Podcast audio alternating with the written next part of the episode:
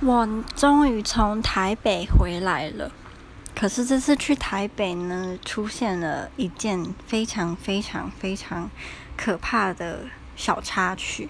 那我先讲，我们这次去是去住台北的那个背包客栈长春店，我觉得我个人觉得还蛮蛮不错的，因为它很便宜。我跟我朋友两个人去住，它的就是双人。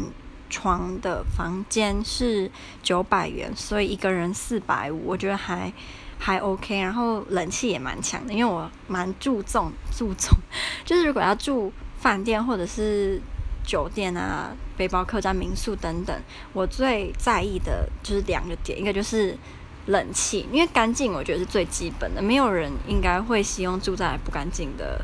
呃，不干净可以分成是实体的不干净跟虚无的那种不干净，两个都要干净比较好嘛。那我注重两个，一个是冷气，就是我我比较喜欢吹很冷很冷的那种冷气，因为我我真的是太怕热了。我觉得我就像人家不是说猫舌头是舌头不能吃热的嘛，那我全身都是猫舌头，就是我是猫身，非常之怕热。不知道猫咪会不会也很怕热，所以我就不知道。所以我第一个是希望冷气要。够冷，因为我在家里，我之前有讲过，就我台中的家是没有冷气的，所以我通常都是比如说回台东去住我爸爸家，或者是去外面住宿的时候才能够吹到冷气。那这个时候就会特别希望冷气可以很强，让我强烈的感觉到它的存在感。然后第二个就是浴室，就是我我很希望浴室是非常非常非常非常非常干净的，就是马桶如果出现。呃，尚未住宿者的遗迹，我会觉得很恶心，就没完全没办法接受。然后，如果它的镜子，然后还很脏，或者是地板就是角落黑黑的，我都会觉得让我觉得有点起鸡皮疙瘩。就我觉得浴室也是我很在意的一个点。那这间呃背包客栈，我觉得两个点都蛮不错的，就是它的浴室还有你呃盥洗的地方都很干净，然后就很像嗯。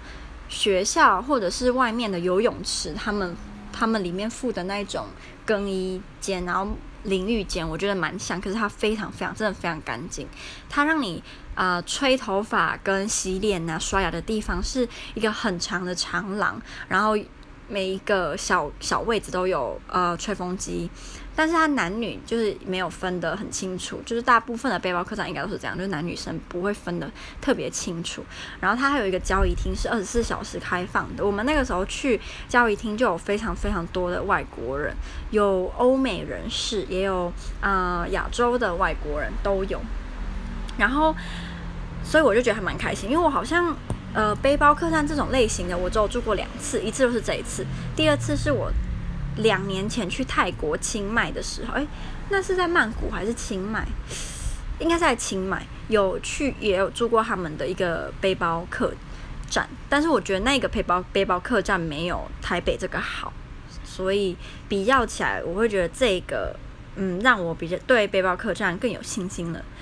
然后后来我们就先去逛师大商圈，因为我之前不是就说我非常想要去师大商圈嘛。那这次去师大商圈，大我们是四点半去师大商圈的。其实我那时候跟我朋友一直在想，师大商圈跟师大夜市究竟是不是一样的？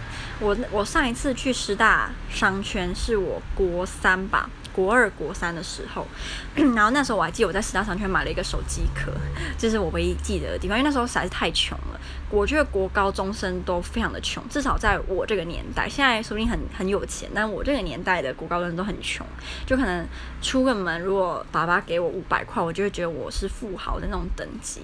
所以我记得那时候我就买那个一百块的手机壳吧，还是八十，不记得了，但是现在还可以继续用。好。然后我们就嗯上网查，然后就发现这两个地址是不一样的，所以后来我们就走的是师大商圈的路线。那礼拜五的时候呢，台北有一点下雨，就我在那个区域有下点小雨，所以一开始人烟还算蛮稀少的，没有很多人。然后我们进去逛的时候也觉得有点混乱。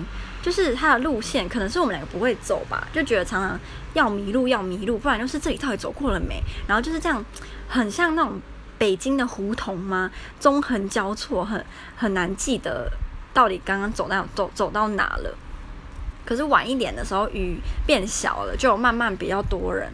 然后我们后来就去吃韩式料理，那有一家韩式料理好像叫，应该不是叫馄饨儿，但是是叫什么儿的吧？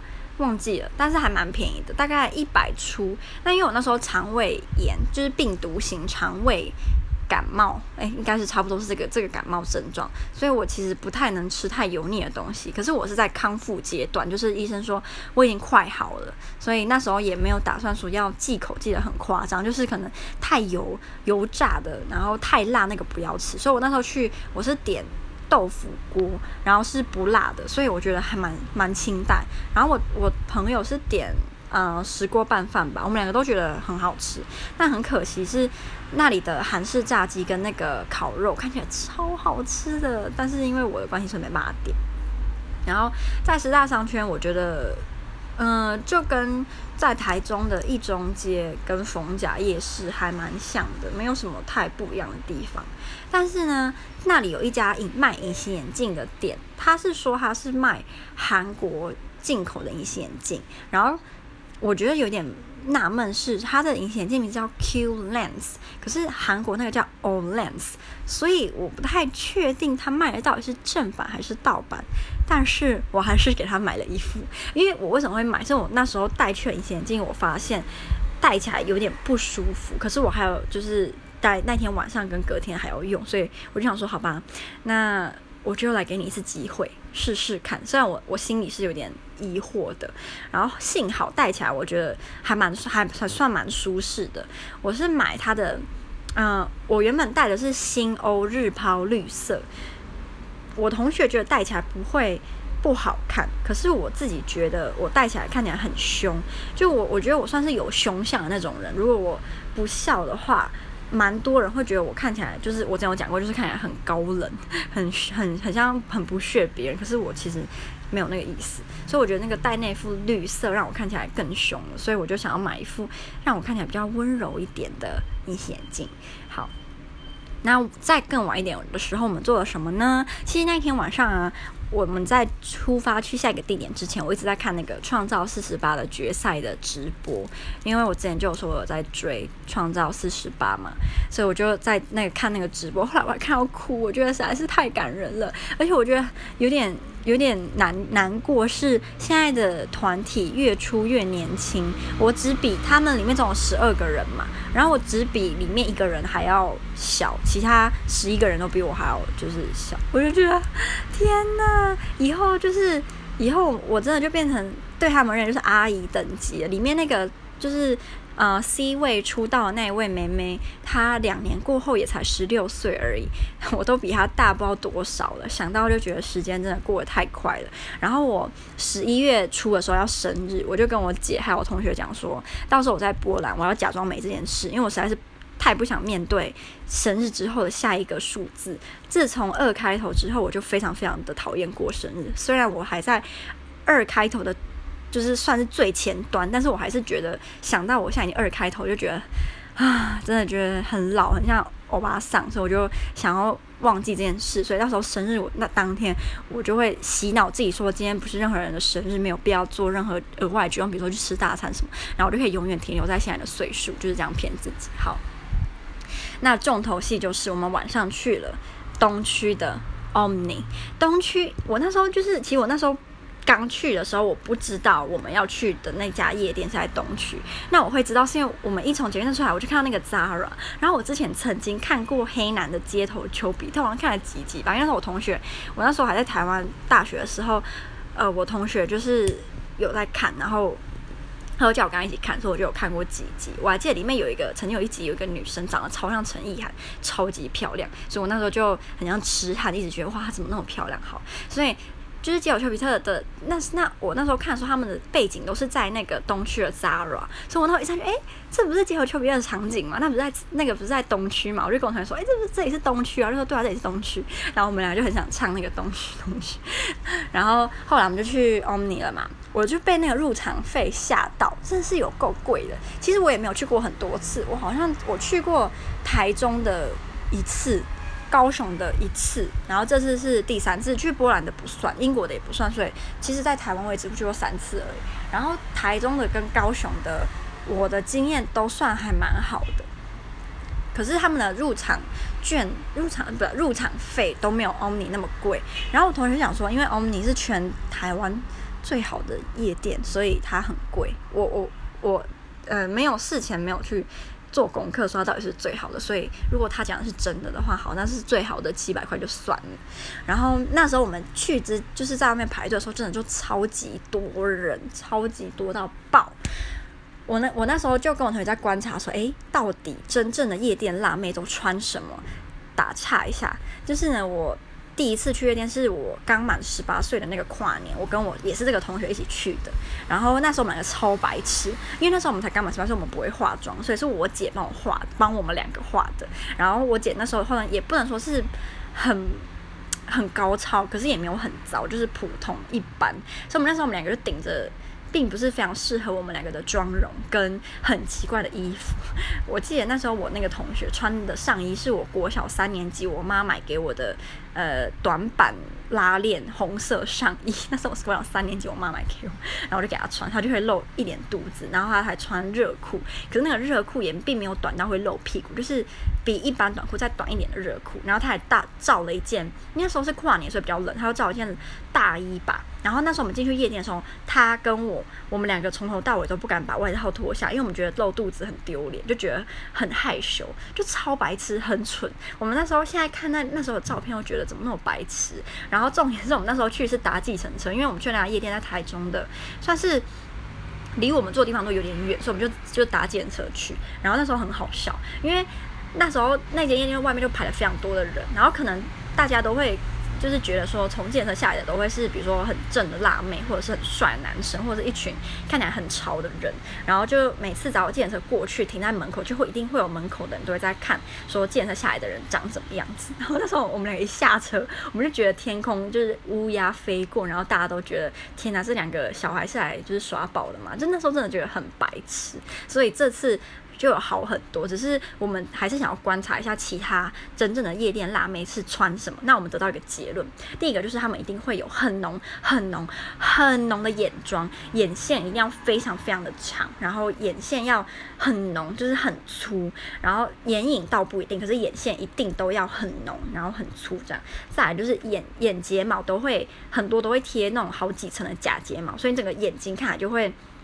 非常的炯炯有神嘛，然后就是很辣很辣，眼线要往上勾那种，呃，那种。然后第二个就是他们的衣服会穿什么呢？通常都会穿紧身，非常紧，紧到你的一丝赘肉都会很明显的短短很短的连衣裙。我们发现很多很多辣妹都会这样穿，然后脚上会踏一双。很细很细的高跟鞋，但是我们有发现，其实有蛮多女生也开始会穿布鞋去。我们两个就是其中之一，就是会穿布鞋去。我是之前有看过人家说，如果你穿高跟鞋踩到别人的话，别人会很想杀了你。然后第二个就是，你可能如果你平常不习惯的话，你脚会很容易痛。然后再来就是，如果被人家踩到，也会很不舒服。除非你是那种什么，嗯，没有要跳舞，只是要挽着一个负伤，然后在那边就是晃一圈，然后就走了那种，应该就没有关系。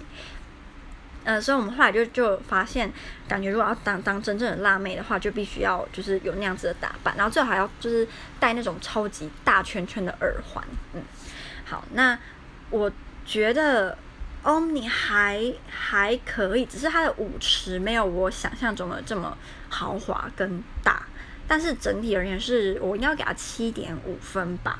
然后我们在里面呢，应该有。我之前就是，如果上网查，都会很在意一个问题，就是里面的人的素质如何，平均素质会不会一直被摸，还是被骚扰，还是就是我指的骚扰。如果你是单纯来搭讪，我觉得那不是骚扰，骚扰是当你很明确的表示说你不想要跟他们有就是讲话或者是怎么样，他一直硬要跟你讲话，哥哥底那种才才算是骚扰。然后我之前跟我同学在台中跟高雄的那两家，我们都有被摸，然后也都有被骚扰，所以我这次就还蛮错。但是这次感觉还好，有有一些人来搭讪。那我印象最深刻的是两个男生，很高。我们那时候听他讲话的口音，我以为他们是马来西亚人，可是他们两个其实是香港人。然后他们两个就想说他们。呃，已经打赌很久了，他们在猜我们两个不是台湾人，然后他们两个猜说我同学是香港人，然后猜我是日本人，因为我的眼睛很大。然后我那时候其实觉得超想笑，因为我同学的眼睛才是超级无敌大，我同学那种眼睛是很像欧美人的大外双，然后就是非常非常的大，就她的轮廓很深，所以我以前还以为她是混血，她就是长得很像混血人的那种女生，所以我那时候听到她说，因为我眼睛很大像日本人，我说差点想要就是笑到吐血，说我隔壁这个才。真正的大眼睛吧，我算什么这样？然后，嗯、他们两个就是一直跟我们搭话，就讲很多。那其中一个他一直想要我的就是 IG 还有我的脸书，可是我觉得在这种场合没有必要这么认真，因为我就跟他说，我我。我在我的社交软体上面都是一个非常普通的学生，完全没有任何追踪的价值。尤其如果我们在现实生活中没什么交流的话，你应该看了几秒就会想要退我追踪，这样我会很难过，所以干脆不要。然后他还是想说没关系啊，就让我看看啊，我想看你的照片。他想说我本人在这里是要看什么看？就是人家不是一般都是想要看了照片想要看本人，你都看了我本人，你为什么还想要看我照片呢？所以后来他们两个就是有被我们两个赶走，然后我们就去跳舞了。我跟我同学，我们有一个技能，就是我们。平常可能不像是那种很爱跳舞的人，可是当我们进到夜店的时候，就是有那个音乐跟那个气氛，我们两个常常都可以是全场最嗨的前五名。然后我那时候去高雄的时候，有一件很丢脸的事情，就我上次去高雄夜店的时候呢，我跟我同学那时候因为很嗨，然后就在最前面跳舞，就有一个黑人跑来跟我们跳舞。那这个黑人呢，他跳得超级起劲，他很像那种。专业的舞者嘛，就跳得非常好，然后我就一直跟他在那边两个在那边跳，因为那我们我们那时候去刚好是去一间同性恋的的夜店，所以虽然是这样，可是还是有被摸，可是这次反正在台北没有被摸。然后那个黑人应该就是呃同性恋，所以我们两个就是还蛮放心的，也不用怕说他会被他怎么样。然后那时候那里的夜店的人就有来拍我跟那个黑人，然后那张照片，我那个姿势是此生我觉得最丑、最丑、最丑的照片。我记得那时候我同学看着我，他就眼睛看着我跟那个黑人拍照的时候，他就跟我说：“你等一下看到那张照片，你一定会后悔。”我还跟他说：“不会，不会。”结果后来看到那张照片，我真的快。就是快晕死，真的很丑，丑到一个不行，真的超级无敌丑。